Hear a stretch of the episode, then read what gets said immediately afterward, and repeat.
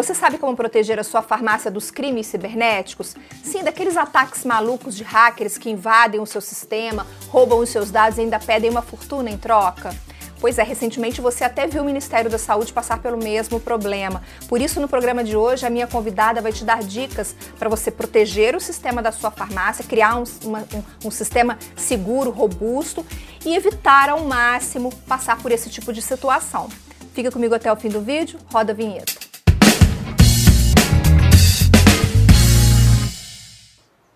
Olá, seja bem-vindo, bem-vinda ao canal das Coferge no YouTube. Você já sabe, mas não custa repetir. Toda terça-feira, 19 horas, a gente tem um conteúdo novinho em folha aqui para você que é dono dona de farmácia e drogaria. Toda semana eu tenho um novo convidado que fala sobre um tema que vai ajudar a sua farmácia a crescer, a se desenvolver, a superar todos os desafios, tá bom? Aproveita que você está aqui, já se inscreve no canal, ative o sininho das notificações. Dessa forma, toda vez que a gente publicar um vídeo novo, o YouTube avisa você no seu celular com uma notificação. E você também pode ouvir este programa nas plataformas Spotify e Google Podcasts. Como proteger a sua farmácia dos crimes cibernéticos, dos ataques dos hackers. Quem vai trazer todas as dicas para você hoje aqui no programa é a Beatriz do Vale, uma especialista em segurança cibernética. E a Beatriz também trabalha numa grande empresa do varejo de bebidas. Beatriz, muito obrigada pela participação aqui no programa. Eu que agradeço. Olha, esse tema é um tema bem complicado, Bia. Vou te chamar de Bia já. Estou até te chamando de Bia, mas vamos lá. Eu queria entender os, os começar pelos conceitos, assim, né? O que, que, são esses crimes cibernéticos? Eles são só os ataques de hackers, só quando as pessoas invadem o computador das empresas ou não? Existem outros tipos? Explica pra gente o que são esses crimes cibernéticos. Certo, Vivi, é, realmente hoje os crimes cibernéticos eles estão cada vez mais presentes no nosso dia a dia, principalmente nesse período de pandemia. Mas uma breve definição do que, que seria esses crimes cibernéticos são atividades criminosas que têm como objetivo afetar né, pessoas ou computadores. E para que essa atividade realmente tenha esse nome como um crime cibernético, ela precisa se concretizar através de algum tipo de meio de tecnologia, tá? Então, para a gente chamar de um crime cibernético, ele tem que ser utilizando tecnologia, tá? Então, um computador conectado aí a uma rede é, que esteja infectada, é, isso é um crime cibernético. E sim, os ataques hackers eles são considerados crimes cibernéticos e hoje a gente tem no Brasil a lei de crimes cibernéticos que também classifica qualquer ato como, por exemplo, invasão de computador, violação da integridade, né, vazamento de dados, como um crime cibernético. Então, até um simples fato de derrubar e tirar um site do ar já pode ser considerado um crime cibernético. Vamos trazer para a realidade da farmácia, tá? É, dá exemplo para gente de que tipo de crime cibernético uma farmácia pode sofrer. O que, que pode acontecer com uma farmácia? Perder dados, perder sistema. Traz para gente o maior número de exemplos que você conseguir para quem está assistindo entender que, do que, que a gente está falando, né? Certo.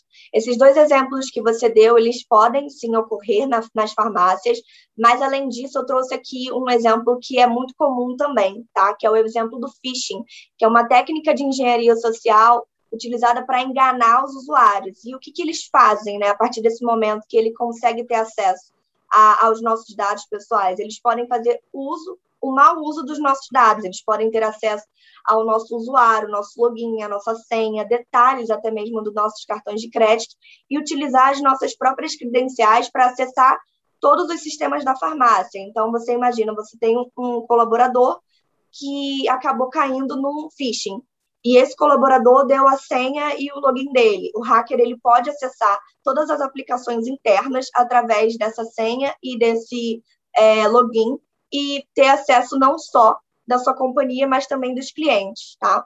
Além disso, tem também um, uma técnica que se chama phishing, né? Que é um golpe também da caracterizado pela engenharia social, que é um golpe que utiliza é, a voz para induzir e tentar persuadir as pessoas a também caírem nesse golpe, né, nesse ataque de engenharia social. Ele é feito através do telefone.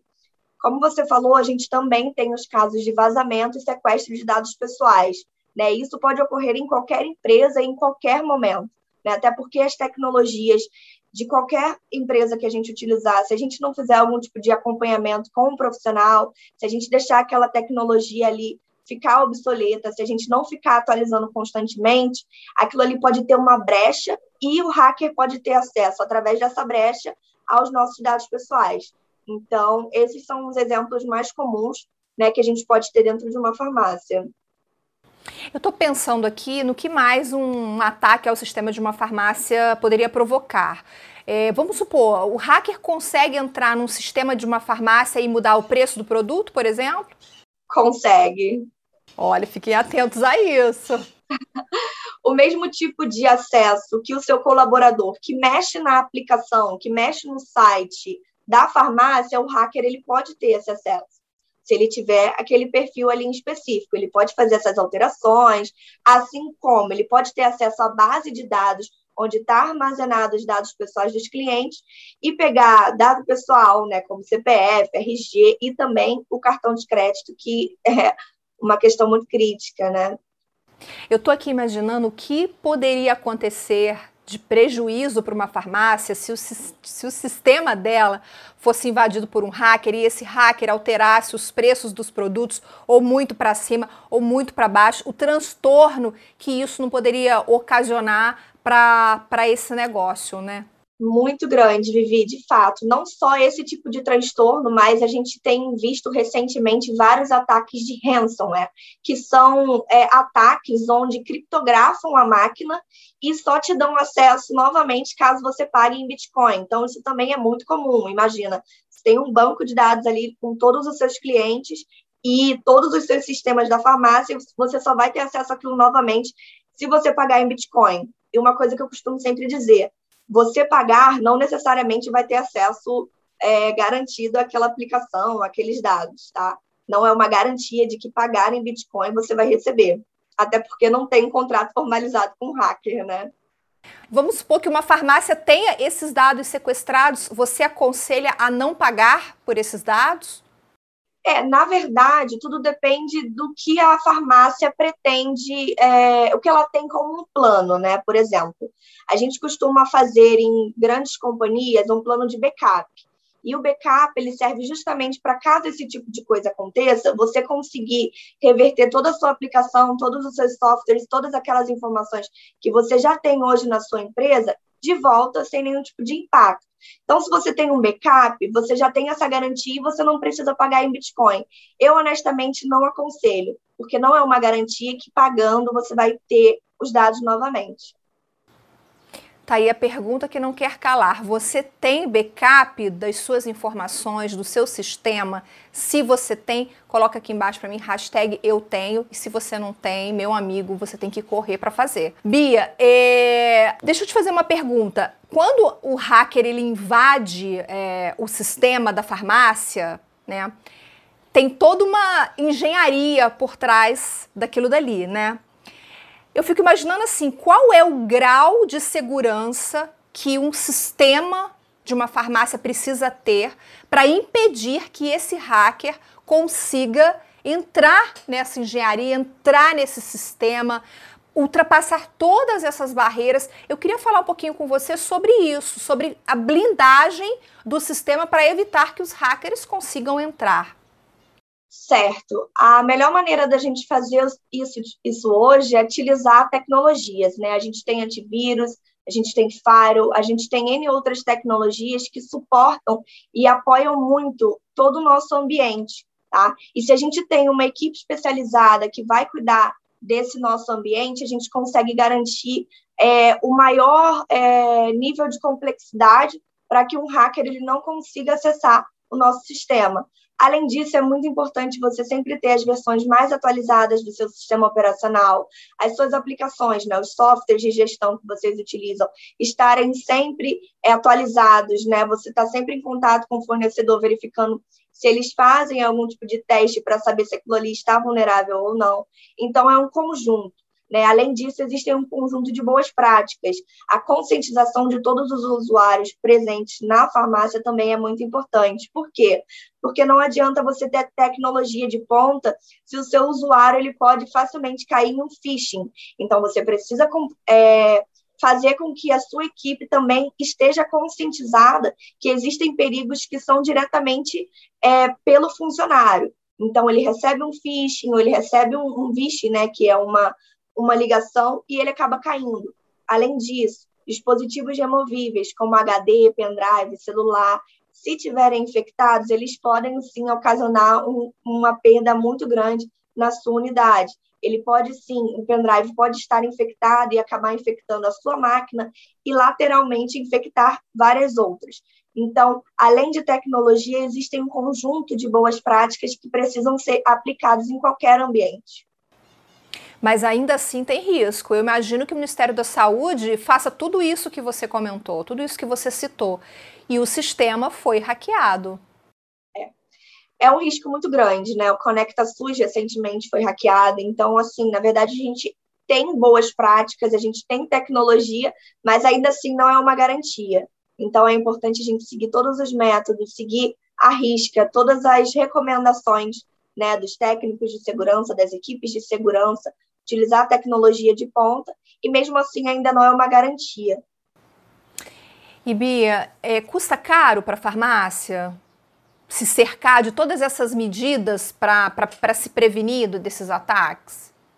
A gente diz que não custa caro. Às vezes custa mais caro a gente cair num incidente cibernético, cair num golpe e acabar manchando a imagem da, da empresa, né, da farmácia, do que propriamente investir em tecnologia para dentro do nosso ambiente, tá? Então, às vezes, né, e olhando também para a LGPD, hoje, se a gente receber algum tipo de infração, a gente pode sim receber uma multa muito grande aos olhos da Lei Geral de Proteção de Dados.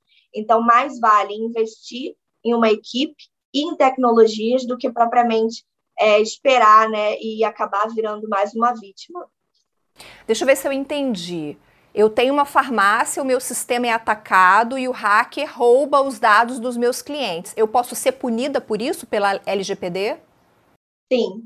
Se você é, eles, o, na verdade, o órgão, né, que regula a Lei Geral de Proteção de Dados, ele vai começar a investigar e descobrir é, em que momento aquilo aconteceu, se existia algum tipo de tecnologia que poderia ter evitado, se você estava fazendo o uso correto dos dados se tinha né, algum tipo de tecnologia como a anonimização que vai ali fazer com que o seu dado ele se torne reconhecível.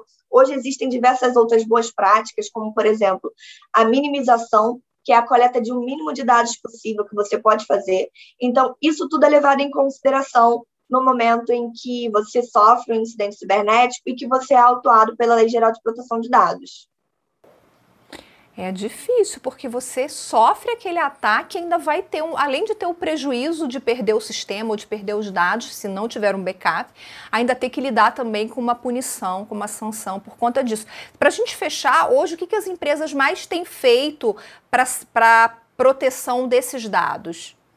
Certo. Hoje o que as empresas têm feito é ou contrata uma equipe especializada, né, terceiriza ou cria mesmo uma própria equipe para cuidar é, desse tema dentro da organização. E daí o que elas fazem?